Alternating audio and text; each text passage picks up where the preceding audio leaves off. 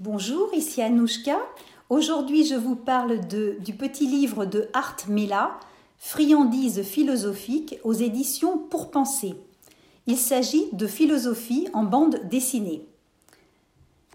Tout d'abord, l'auteur nous dit Tout est écrit d'avance. Il s'agirait d'une sorte de fatalité, d'impossibilité à changer le cours des choses et de la vie. Mais alors, si tout est écrit d'avance, à quoi ça sert de faire des efforts pour s'améliorer? Eh bien, d'après le physicien Philippe Guillemont, le destin existe d'avance et le libre arbitre aussi. Philippe Guillemont est physicien et ingénieur français diplômé de l'école centrale Paris et de l'Institut physique du globe. Il exerce son activité au CNRS où il mène une recherche fondamentale en physique de l'information qui conduit à réviser notre conception de l'espace-temps. Il est l'auteur de la théorie de la double causalité ou théorie de l'espace-temps flexible. Cette théorie nous dicte un modèle de création de la réalité fondé sur le libre arbitre via la rétrocausalité. Alors en clair, qu'est-ce que cela signifie? Eh bien cela signifie qu'il se pourrait que le futur soit déjà réalisé tout en étant modifiable et ce sont ces modifications qui induiraient des phénomènes synchrones. On peut dire que ce modèle conduit donc, entre autres choses, à une explication rationnelle de la synchronicité, ce qui débouche sur une passerelle entre la science et la spiritualité. Alors, nous dit l'auteur, dans ce cas, comment peut-on être maître de son destin si tout est écrit d'avance? Eh bien, le temps n'existe pas en tant que temps humain. Quand on fait une randonnée, le chemin parcouru existe même après notre passage. Le passé cohabite avec le présent et avec le futur. Ce qui sous-entend que passé, présent et futur existent tous et sont présents en même temps, simultanément. Une conférence de, Thibaut Damour euh, qui, s'est euh, intitulée Physique et réalité, le temps existe-t-il? Alors vous pouvez retrouver ces données euh, sur l'adresse, l'URL https www.ihes.fr slash un petit tiret d'amour slash conférence slash cdc septembre 2011.pdf. Alors, que nous dit Thibaut Damour dans cette conférence? Eh bien, il y a la, conception tout d'abord habituelle du temps, c'est-à-dire cette conception que nous avons, nous, en tant qu'hommes de la rue. Eh bien, nous avons la conception que le temps est extérieur à l'univers matériel, c'est-à-dire que la temporalité survit à l'espace. Deuxièmement, nous avons la, la, conception du temps comme étant euh, commun à toute la réalité physique, c'est-à-dire que le temps est absolu. Troisièmement, nous pensons que le temps est irréversible, on ne peut pas revenir en arrière, le temps s'écoule, le temps fuit. Et quatrièmement, quatrième conception habituelle du temps, eh bien, seule la réalité est le maintenant, c'est-à-dire il n'existe que l'ici et maintenant. Eh bien, la physique nous dit exactement le contraire. La physique nous dit que le temps n'est pas extérieur à l'univers matériel, que le temps n'est pas commun à toute réalité, mais défini localement, c'est-à-dire qu'il est relatif. Le temps est fondamentalement réversible. Et quatrièmement, le passage du temps ne correspond à rien en physique, il n'existe pas, c'est une illusion. Alors, Thibaut Damour nous dit, pour résumer, euh, la théorie de la double causalité. Il nous dit que premièrement, le futur est déjà là. Il nous dit que l'espace-temps est un bloc élastique à quatre dimensions. Il nous dit également que cet espace-temps est susceptible d'évoluer parmi différentes versions de blocs superposés qui correspondent au monde multiple de la mécanique quantique, et ceci hors du temps présent qui n'a pas de réalité, pas de sens en physique. Et quatrièmement, Thibaut Damour nous dit le futur peut avoir une incidence sur le présent par rétrocausalité ou par causalité rétrograde. Alors, qu'est-ce que ça signifie? Eh bien, ça signifie que si mon itinéraire existe déjà, ma destinée est déjà tracée. Eh bien non, car il existe plusieurs itinéraires et que l'on peut même en créer de nouveaux, des itinéraires qu'on pourrait appeler sur mesure. En fait, tous les possibles existent déjà en même temps.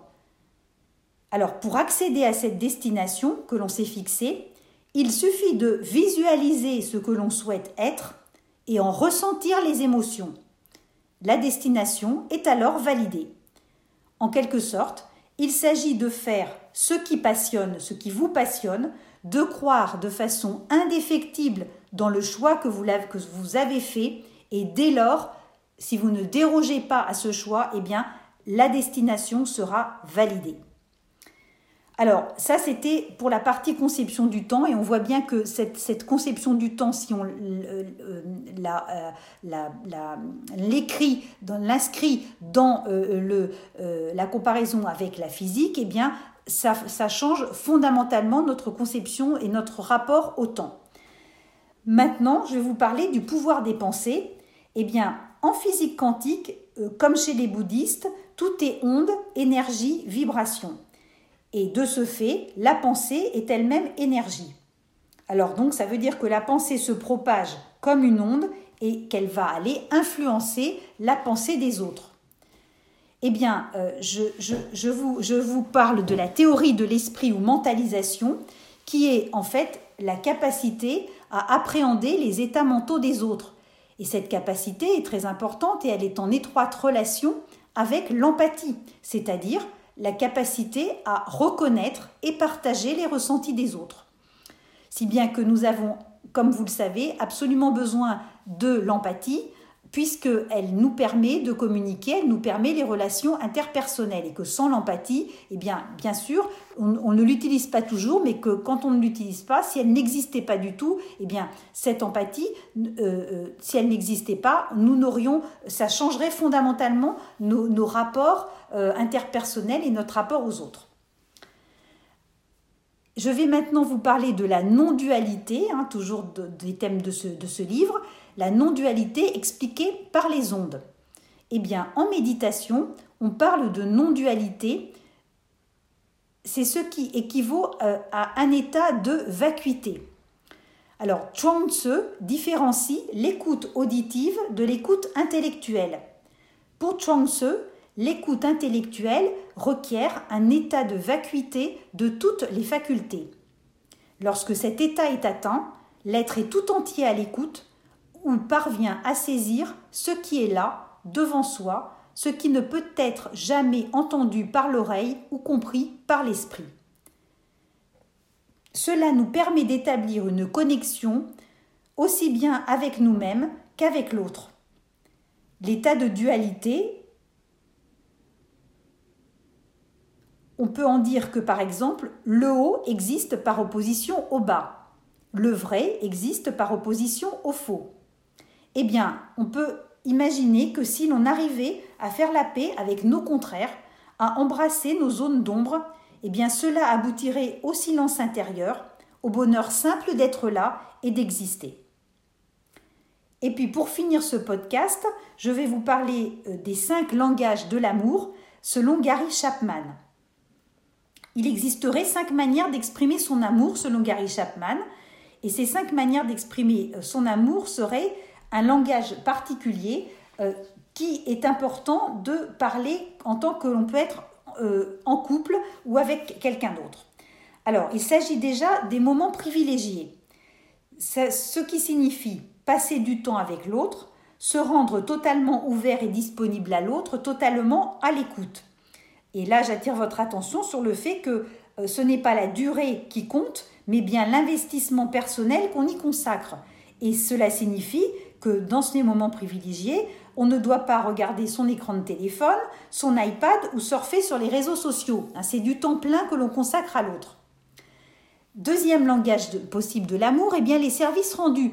Eh bien là, il y a beaucoup de choses que l'on peut faire. Ça peut être par exemple de cuisiner un bon petit plat à son conjoint ou à sa conjointe, de changer par exemple les couches de bébé, de déboucher l'évier de la cuisine et tout autre service que l'on peut rendre. Troisième langage euh, de l'amour, eh bien, le contact sensoriel. Les études d'éthologie de Harry G. Harlow ont démontré que l'attachement était indépendant du nourrissage et que les bébés singes, comme les bébés humains, préfèrent une mère en fourrure à une mère biberon, non détentrice de contact sensoriel. le psychologue Bolby rebondit sur cette, ce postulat en nous disant que l'attachement est une composante génétique et qu'il dépend du contact sensoriel. Alors, il peut être question pour ce contact sensoriel de relations sexuelles, bien sûr, mais aussi d'un massage, d'une main qui rejoint une autre main ou d'une simple caresse sur le visage.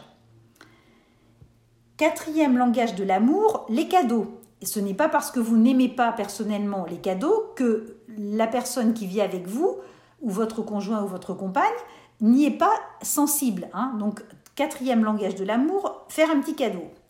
Cinquième langage de l'amour, les mots encourageants.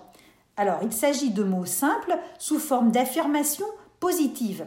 Il, euh, est conseillé d'éviter la négation qui, euh, entraînera une spirale descendante euh, et les neurosciences nous ont démontré que le cerveau n'entend pas la négation, d'où l'intérêt de prononcer des mots simples et surtout sous forme d'affirmations positives. Alors, la bonne nouvelle, euh, euh, euh, c'est que comme la difficulté réside dans le, dans, le parler synonyme de même langage, alors ça peut s'employer entre deux personnes, mais la bonne nouvelle, c'est qu'on peut également appliquer ces cinq langages de l'amour à une personne seule. C'est possible, par exemple, de euh, se prendre soi-même dans les bras en croisant simplement euh, ses, deux, avant-bras euh, sur sa poitrine, en posant les mains sur ses épaules, et ça, c'est déjà un contact sensoriel. Il est possible aussi, par exemple, de s'offrir un petit cadeau à soi-même, de se dire à soi-même des paroles encourageantes et de mesurer le parcours que l'on a pu et le chemin que l'on a pu faire en termes de, développement personnel et, et d'avancée personnelle. Euh, il y a moult possibilités euh, de, euh, par exemple aussi, de se réserver des moments privilégiés. Ça, peut être de, prendre, de décider de prendre un bain avec des petites bougies sur le, bord de la baignoire. Ça peut être également de, se consacrer du temps pour aller faire une promenade à vélo ou à pied. Il y a beaucoup de, façons différentes de, pouvoir se faire plaisir. Et puis, euh, dernière, petite chose, euh, vous avez la possibilité de noter euh, avec des petits cœurs, hein, en face de chaque langage, celui qui vous parle le mieux, et de faire, la même, faire la même chose à votre conjoint, conjointe, compagnon ou compagne. Et à ce moment-là, vous comparez les, les, cases où vous avez mis des petits cœurs et vous allez comprendre peut-être pourquoi eh bien, vous avez des difficultés à communiquer avec l'autre. Voilà pour ce podcast donc où il était question euh, de friandises philosophiques de Art Mela. À très bientôt sur un prochain podcast. C'était Anouchka.